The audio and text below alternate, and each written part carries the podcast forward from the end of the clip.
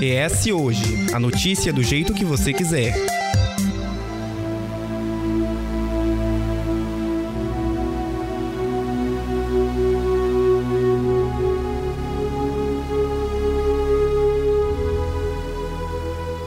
Um caso em dezembro de 2021, quando um agente da Guarda Municipal de Vitória atirou acidentalmente contra a própria esposa, grávida de quatro meses, matando-a dentro de casa onde ambos moravam, levantou de forma imediata o debate sobre a flexibilização da posse e do porte de armas e os efeitos disso na sociedade. Nesse caso, o guarda é um agente de segurança pública, mas a arma que culminou na morte da esposa era dele, de uso pessoal. Dados da Polícia Federal apontam um crescimento exponencial de novos registros de porte de arma de fogo nos últimos três anos no Espírito Santo. Foram 587 em 2019, 769 em 2020 e 785 até dezembro de 2021. É, Couto, parte desse aumento deve-se a decretos editados pelo presidente Jair Bolsonaro e a autorização formalizada pela própria PF em agosto de 2020 para a compra de quatro armas de fogo por pessoa. Para 2022, existe a expectativa da votação da proposta do governo federal do projeto de lei que flexibiliza o registro, a posse e a comercialização de armas de fogo e munições, o que, além de ser polêmico, envolve temas complexos e divide opiniões.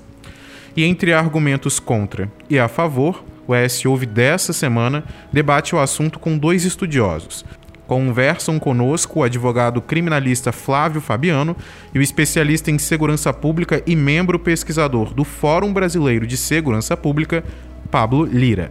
Primeiramente, Flávio, obrigado, tá? Pela sua participação aqui.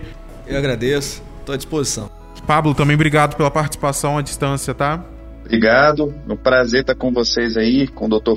Flávio, todo, toda a equipe aí da S hoje. Prazer é nosso. Flávio, vamos começar com você então, para início de conversa, né? A gente tem a posse e tem o porte de armas. A gente consegue explicar essa diferença e além disso, quem que pode possuir uma arma em casa? Para possuir uma arma em casa, primeiro é necessário que a arma esteja legalizada. Fora isso, ela estará clandestina, correndo risco, inclusive, de uma ação policial. Para requerer esse registro de arma e também para o porte de arma, é necessário que a pessoa apresente condições para tal, com idade mínima de 25 anos, ter condições psicológicas, inclusive para tal. Para o porte, nós vamos pelo mesmo caminho. Idade de 25 anos, passar por um treinamento, Além desse treinamento, é necessário que goze de sanidade mental, idade mínima de 25 anos e, e repito, esse treinamento é objetivo, obrigatório. Então, só para definir aqui, deixar claro, a posse você pode é, ter a arma, o porte é você poder é, conduzir, sair com ela, Isso. transitar com ela. A posse é você ter a arma no seu domicílio, seja ele residencial ou no seu trabalho, ou mesmo numa casa, no sítio, numa fazenda. O porte é o poder de trânsito com a arma de um local para o outro. E as, as duas coisas não deveriam estar ligadas, porque quem escuta a gente pode pensar, mas se você tem arma, você vai usar. Uma coisa não deveria estar ligada à outra? Não necessariamente, porque uma coisa é você ter arma para a segurança do seu lar, da sua casa, do seu, da sua fazenda, do seu sítio, enfim. Outra coisa é você poder transitar com ela, não exibir de forma ostensiva, que não pode. Mas você está com ela dentro do seu carro, você está portando dentro de uma bolsa e alguns fazem uso dela na própria cintura. Há uma diferenciação. Uma, o porte é para uma resposta imediata, eh, eventualmente no seu dia a dia, e a posse você está numa determinada região. Dentro dessa questão, antes da gente passar para o próximo ponto, a gente citou no início da abertura, né? Falamos de um agente de segurança pública que tinha uma arma de, de posse pessoal, né? De uso pessoal. Essa, existem, existem pontos dentro disso. É, eu sou um agente de segurança pública, tenho uma arma para o uso de trabalho, né? Ela, ela, como, como que funciona esse, esse ponto Sim. também? Os agentes da segurança pública, de um modo geral, eles têm o porte inerente à função, porte funcional é, seja a segurança pública privada ou essa segurança pública, a segurança privada, melhor dizendo, ou a segurança pública, nós são as nossas forças policiais, é, as guardas municipais. O porte funcional é o inerente à profissão. E aqui aquela arma que infelizmente causou uma morte de uma pessoa, de uma, uma inocente, ela era uma arma de uso pessoal do agente, que também é necessário que preencha os mesmos requisitos. Esse que nós passamos é, logo no, no primeiro momento. Então são dois portes diferentes. Então, são se eu, dois portes se distintos. Se eu sou um policial militar e quero ter uma posse pessoal, tem que tirar um outro um porte de arma. Exatamente, porque o porte ele é específico daquela arma. Então ele pode ter uma arma funcional de um modelo, uma pistola, por exemplo, e ter uma, uma um porte, um registro de uma arma, um revólver distinto daquela que ele usa no trabalho. São, são assim, o porte é diferente né, para cada arma e a gente sabe que com decretos desde 2019 a flexibilização aumentou bastante. O debate sobre o direito de possuir armas é um debate antigo, né? Foi promessa do então candidato à presidência Jair Bolsonaro que, como eu citei, ao longo dos primeiros meses de mandato já começou a promover mudanças na legislação de armamento por meio de decretos. Existe um projeto de lei em tramitação no Congresso que deve ser votado agora em 2022. A gente não sabe quando, porque temos eleições em algum momento as coisas param, só as prioridades passam. Quais são os impactos dessa flexibilização diante do que a gente já conversou com o Flávio aqui até agora?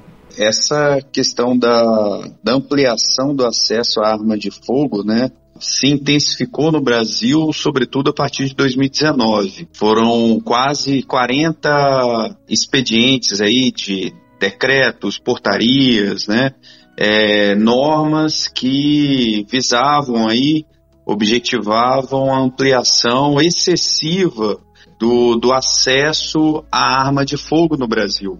Inclusive, algumas dessas normas, decretos aí da presidência da República, inclusive até controversos, né? Teve um específico que fazia menção à questão de Joule, né? A potência aí da arma de fogo por padrões técnicos ia possibilitar um cidadão, uma pessoa civil, é, ter aí o porte de fuzil, né? Então, até contraditório, a própria presidência da República, que foi com muito afã aí nessa corrida armamentista que a gente está vendo no Brasil, teve que rever algum desses pontos.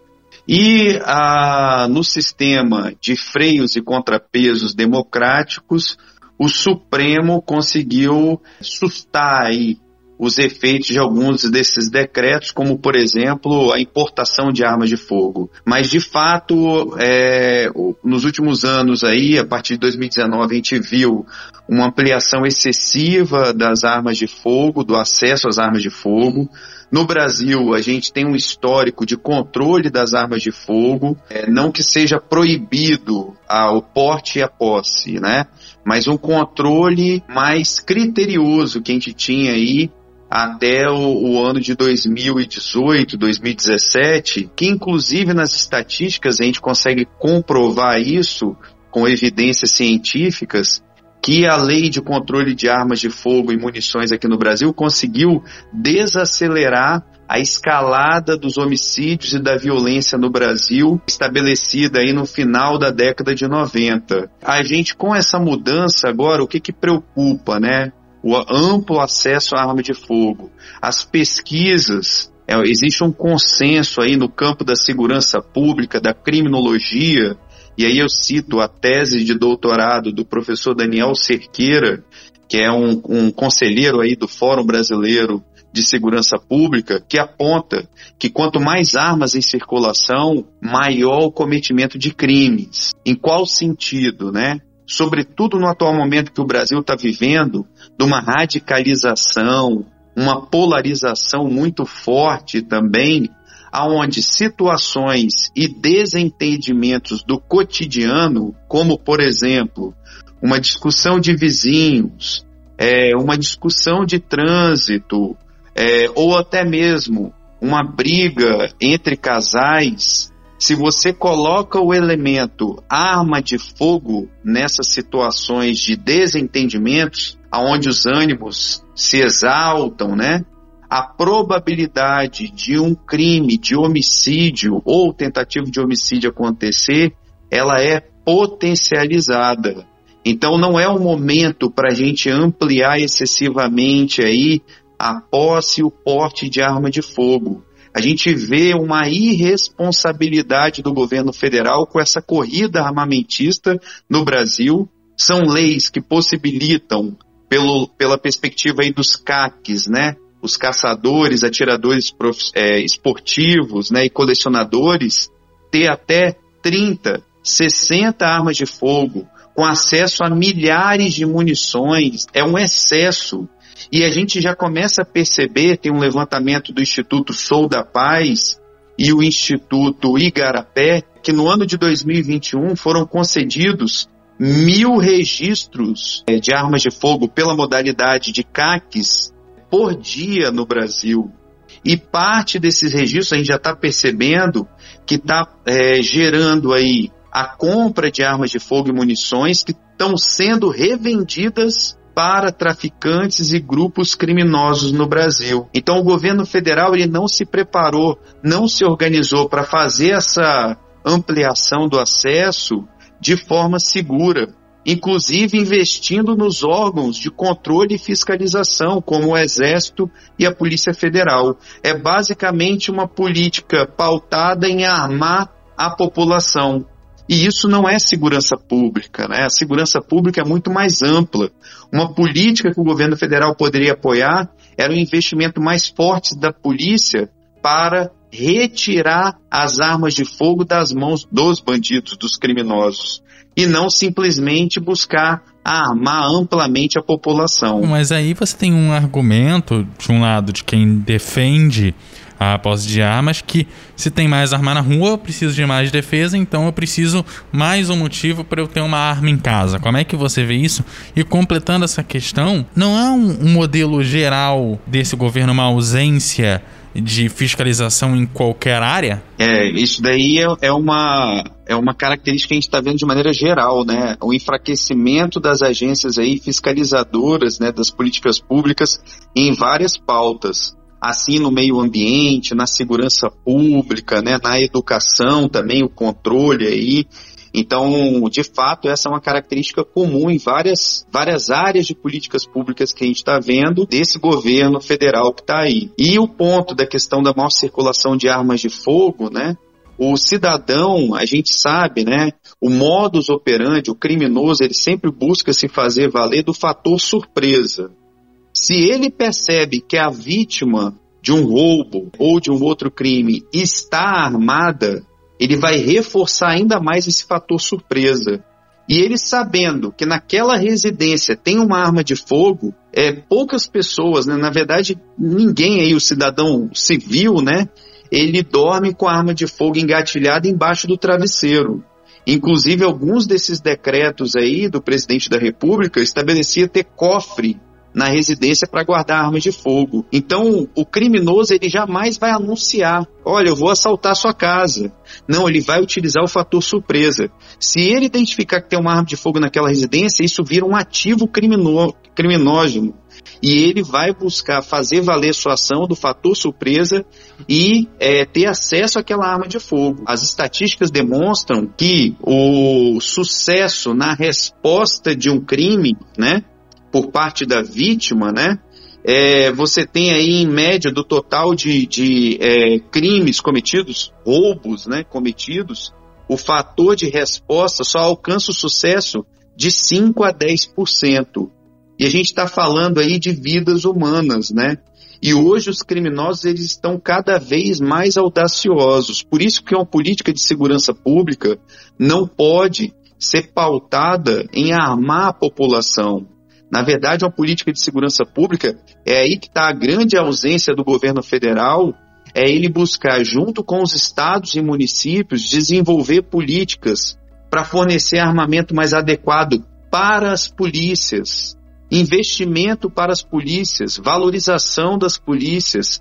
E o governo federal ele deixa um grande vazio nesse sentido. Simplesmente busca armar o cidadão por conta de uma ausência de uma política do governo federal para reduzir a violência e a criminalidade. Aqui no Espírito Santo a gente teve a famigerada greve da PM aqui. Né? Não que isso seja exatamente o motivo para você ter a posse de arma, mas seria um momento que se esperava uma valorização dos policiais. Em algum grau isso foi conquistado, mas se ainda percebe-se eh, num consenso geral que ainda falta muito a ser caminhado. Como é que se resolve essa valorização, não só evitando uma nova possível greve, mas também é, é fazendo com que isso seja uma carreira que a população tenha orgulho do policial. A população tem orgulho do policial, mas esse orgulho é, tem que ser materializado por parte do governo. Professores e policiais militares não devem e não deveriam ter o mesmo tratamento que os demais profissionais, porque é sabido e é inerente o risco da profissão, que é muito maior do que qualquer outra.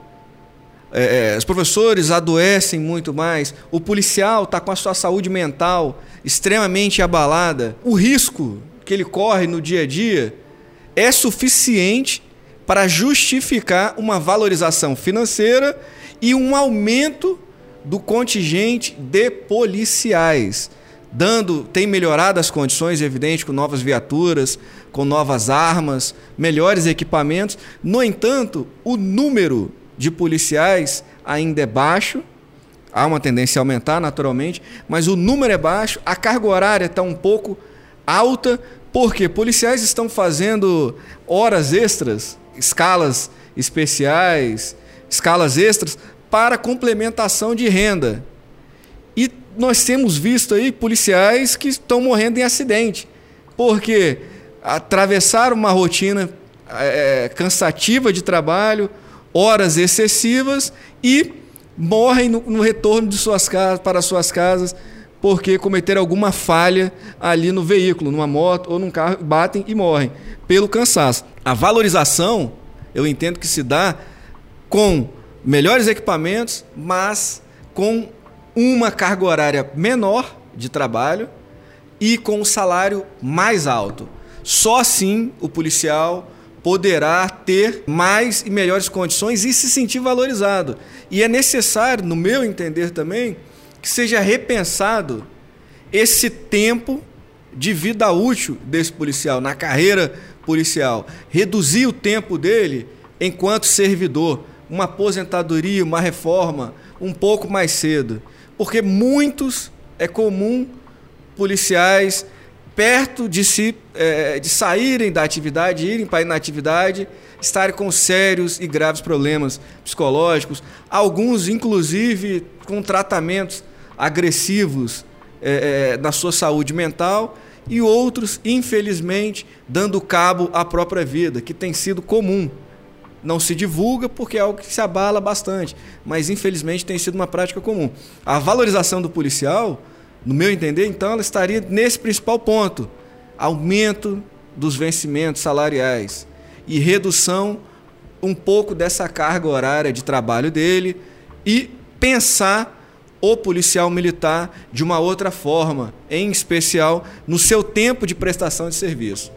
É bom a gente destacar para quem nos ouve que são assuntos que se interligam de certa forma, né? Quando a gente coloca mais arma na mão da população, que consequentemente pode parar como quando mal utilizada na mão de criminosos, isso consequentemente também afeta o trabalho das polícias. E uma polícia sem investimento, uma polícia sem uma valorização da categoria em relação a salário, carga horária, ela acaba tendo uma eficiência né, é abaixo do esperado, abaixo do adequado. Isso todo influencia na cadeia da segurança pública, que é extremamente importante. O Pablo destacou muito bem, né? É, a questão das armas, elas trazem questões sociais, né? É a questão do feminicídio, e além da questão do feminicídio, a questão dos desvios de armas, né? Então, as pessoas. É o que a gente conversava, né, Flávio, antes de começar. Para que, que uma pessoa tem necessidade de ter 60 armas dentro de casa? né? Isso especificamente para em algumas especificidades dentro, dentro da flexibilização. Então, assim, é muita arma. A gente fala que às vezes nem, nem um batalhão da polícia tem tudo isso de arma, né? Porque é muita coisa. Então, é a gente, a gente entender que isso muitas vezes vai influenciar no trabalho da polícia, que já está defasado, e ainda vai sobrecarregar ainda mais esses profissionais. Outro ponto é a questão do contrabando de armas, né? Muito, eh, a gente viu recentemente uma reportagem do Fantástico que trouxe sobre isso, que a maioria das armas que estão contrabande, são contrabandeadas são armas que são compradas com registros, né? Então a gente enxerga aonde que está parando essas armas. Essas armas estão parando na mão de criminosos quando não são bem utilizadas. Fora isso, às vezes uma pessoa vai fazer um assalto na sua casa né? Às vezes um assaltante, né? Vai na sua casa ou, ou vai, vai roubar, furtar etc. Ele encontra aquilo, vai parar na mão de quem não deveria, né? Então, são, são muitos pontos e muitas questões. É, inclusive, a gente comentou mais cedo, tá se criando uma nova modalidade de tráfico de armas, que é o tráfico de armas legalizadas. Porque com essa autorização para o quantitativo de arma, que há uma tendência, inclusive, em subir, alcançar até esses, esses 60, uma pessoa comprar 60 armas, qual a, a necessidade disso? Então, grupos criminosos estão financiando preparando essas pessoas para que comprem armas legalizadas e essas armas legalizadas são repassadas dando uma pequena comissão àqueles que adquiriram de forma legal. É até uma forma, uma nova forma de traficância. E, e isso tem trago sérios problemas para a Polícia Civil, porque são, é, é, é um novo crime para ser investigado, e a Polícia Militar também, que tem feito constantes apreensões e prisões de pessoas que estavam circulando com armas novas, inclusive, que tiveram uma origem lícita, que foram, em tese, furtadas ou roubadas de um cidadão, esse cidadão de bem aí que fez uma aquisição, em tese, legal e bem intencionada. Não, talvez para essa questão de segurança pública não valeria uma explicação da necessidade pro uso da arma, por exemplo, se a ah, uma tudo bem, você pode falar que é segurança pessoal, beleza, conseguiu a primeira. Agora, se você compra 6, 7, 10, a, o quesito de segurança pessoal acaba caindo por terra. Não deveria ser quase como um remédio, você precisar comprovar a necessidade dele para você conseguir adquirir?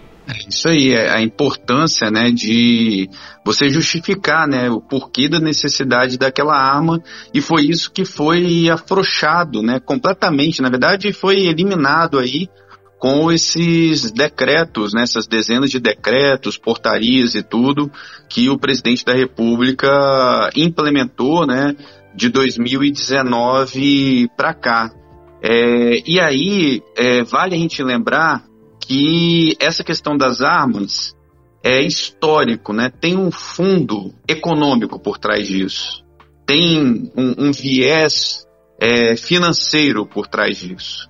É histórico a questão da bancada da bala, né, é, no, no, nas nossas é, instâncias democráticas aí, representativas no Brasil, sobretudo lá em Brasília, né, e essa bancada da bala tem todo um lobby da indústria armamentista, inclusive na questão do financiamento de campanhas, né, e o presidente Bolsonaro, ele é um político de carreira, né? Há décadas no poder, ele é, é, é, tem esse histórico, essa bandeira e tudo, foi o, a primeira bandeira que ele levantou logo no início do seu governo, né, enquanto presidente do Brasil. E aí cabe a gente fazer uma reflexão, enquanto sociedade, né, é, qual é o propósito dessa corrida armamentista, né? É, tem um, um, fundo, um viés financeiro aí, né? Quem está sendo beneficiado com isso na perspectiva econômica? Então tem uma questão escusa aí por trás que não é comentada, né? E um outro aspecto também, além da questão financeira, né? Os benefícios, quem está sendo beneficiado, as redes as relações que tem por trás disso aí, mas tem um outro ponto que inclusive foi falado pelo presidente da República naquela fatídica reunião ministerial, né? É, que foi aberto ali a, a, aquela conversa onde ele falava que ele tinha interesse em armar toda a população, né? E logo depois do, do episódio lá da invasão do Congresso norte-americano, ele falou que no Brasil, se tivesse o, o, o, se o voto eletrônico né, fosse mantido aí para as urnas eletrônicas para a próxima eleição, para a eleição desse ano, é, dependendo do resultado da eleição, a situação aqui no Brasil seria ainda mais crítica, né?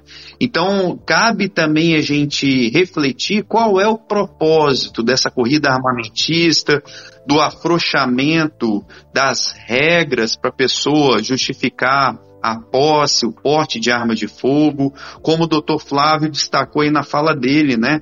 Muitas armas hoje, essas mudanças que estão sendo feitas, a gente tem uma nova modalidade de comércio ilegal de armas de fogo, que vão parar na mão de traficantes, de milicianos também. Esse estudo aí do Instituto Sou da Paz comprovou que das armas utilizadas em crimes no Brasil, mais de 70% são armas que estavam regularizadas. E aí eu vou trazer um exemplo triste que manchou a história do Espírito Santo. É um fato que corrobora essas estatísticas, né? As evidências científicas, vai na, na, na, na confluência aí dessas estatísticas, é o triste assassinato do nosso ex-governador Camata, né? O, o criminoso, aquele homicida, ele tinha a, a, o registro legal da posse de arma de fogo. Só que estava vencido. Ele não poderia circular com a arma, não era um registro de porte, né? Mas a posse estava vencida.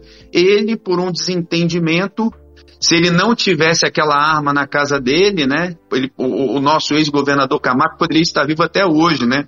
Poderia dar até uma discussão ou uma via de fato, mas ele não perderia a vida, né? Então olha a situação, né? As tragédias aí, quantas dessas tragédias que a gente vai ver, e isso é importante a gente alertar também, essa corrida armamentista agora promovida pelo Bolsonaro vai gerar reflexos durante décadas no Brasil. A gente está começando a ver os reflexos agora. É porque a gente tem um tempo para perceber esses efeitos aí. Na segurança pública, esses efeitos de aumento e redução do crime têm um fator inercial. É depois de um determinado período que a gente começa a perceber esses efeitos. Então, o atual momento que a gente vive hoje no Brasil, de muita intolerância, radicalismo, né, polarização, ao invés da gente promover a cultura do ódio, a cultura da morte, é importante, e muitas dessas pessoas que promovem a cultura da morte se dizem cristãos, se dizem evangélicos, né? Nós, enquanto cristãos evangélicos, a gente deveria estar pregando a cultura da paz. Esse é o caminho que o Brasil deve seguir, pelo seu próprio histórico.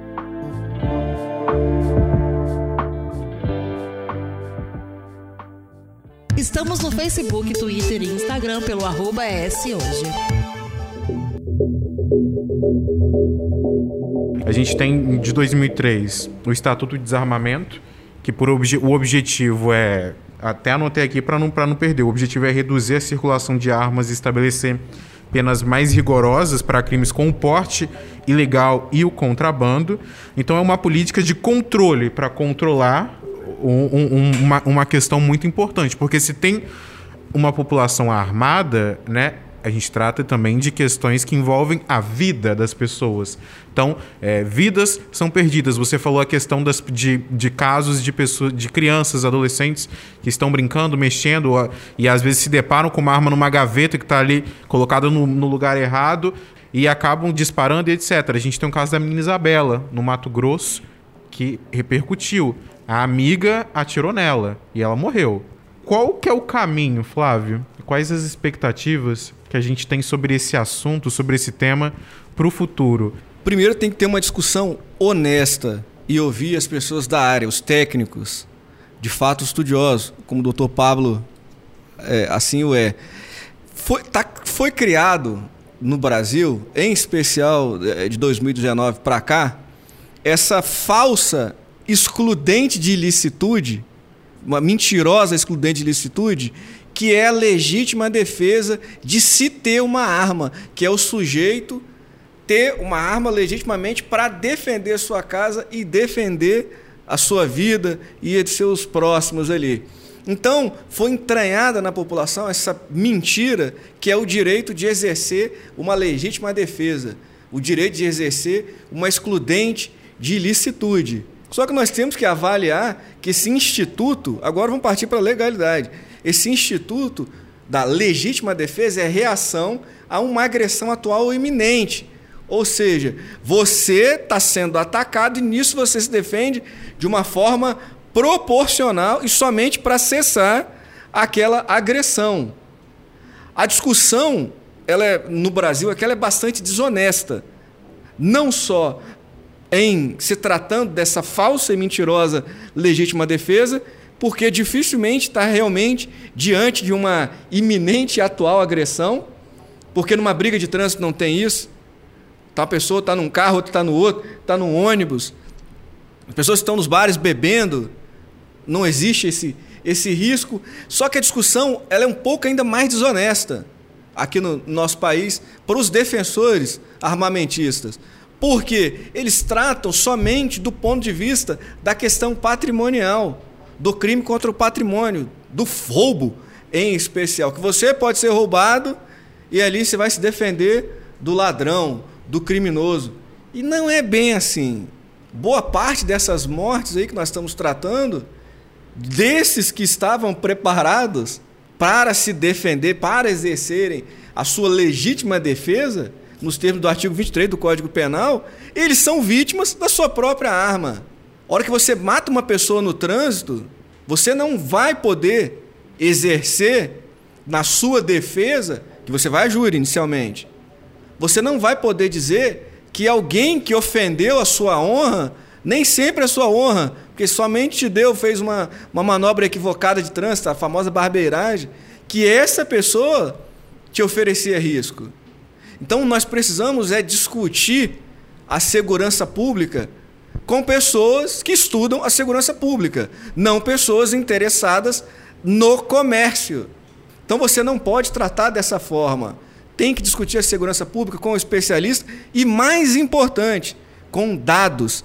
E com os dados relacionados a, ao resultado do uso daquela arma.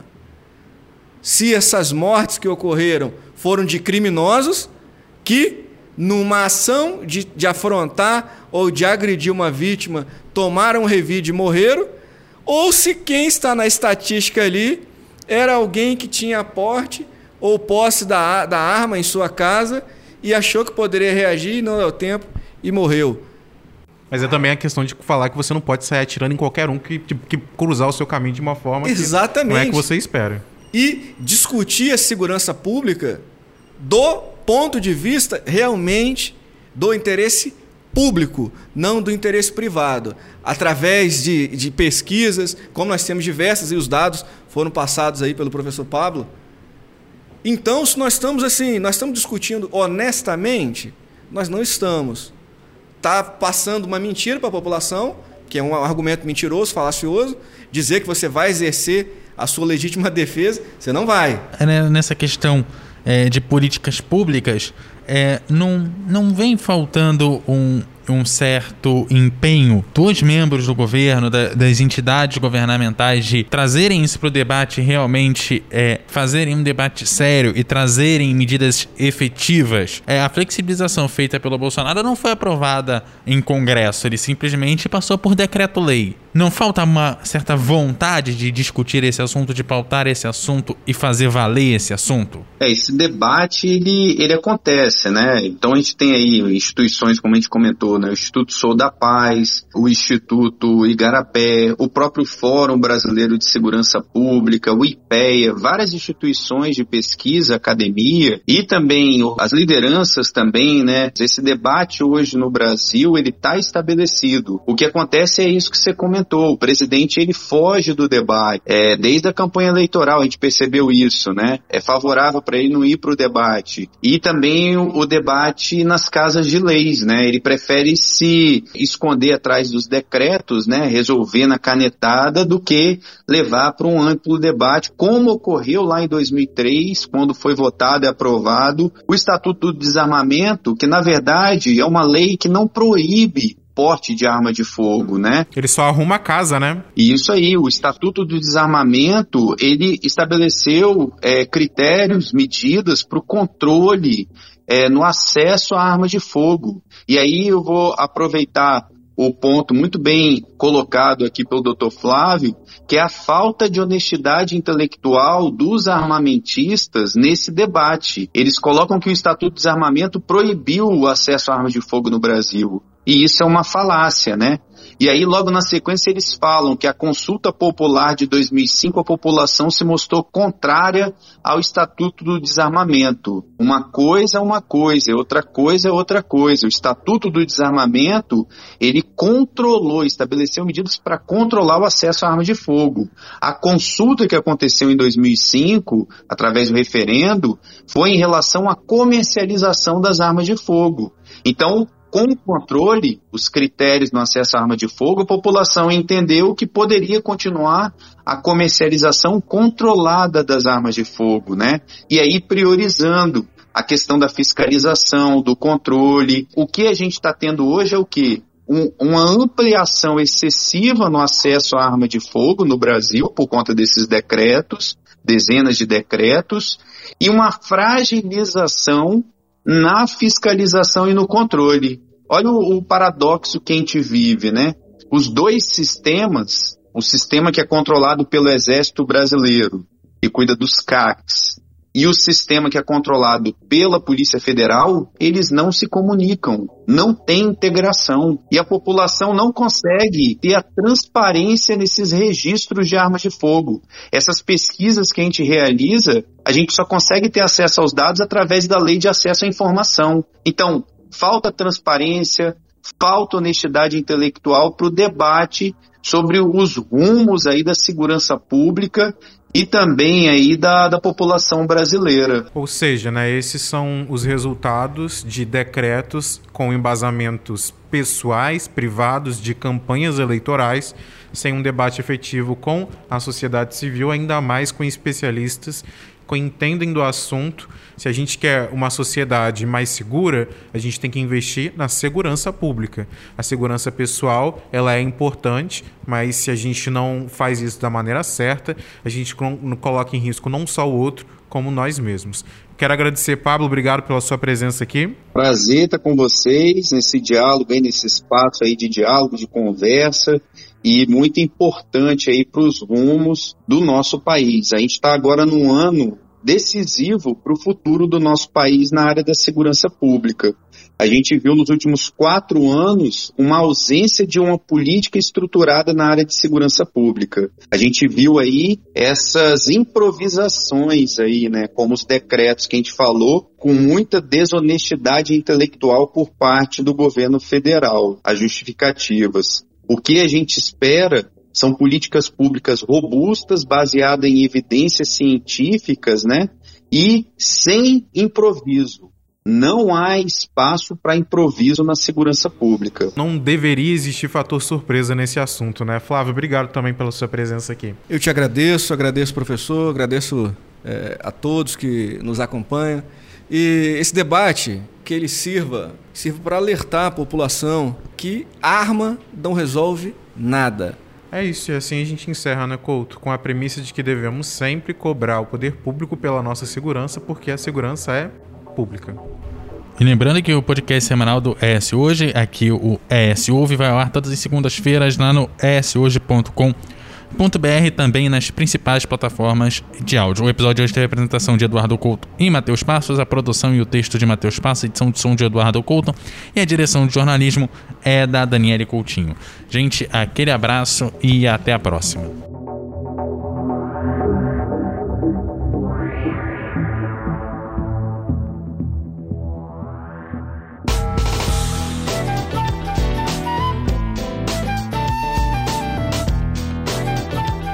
Encontra o ES Hoje nas redes sociais pelo arroba Hoje, no canal do YouTube e no site eshoje.com.br.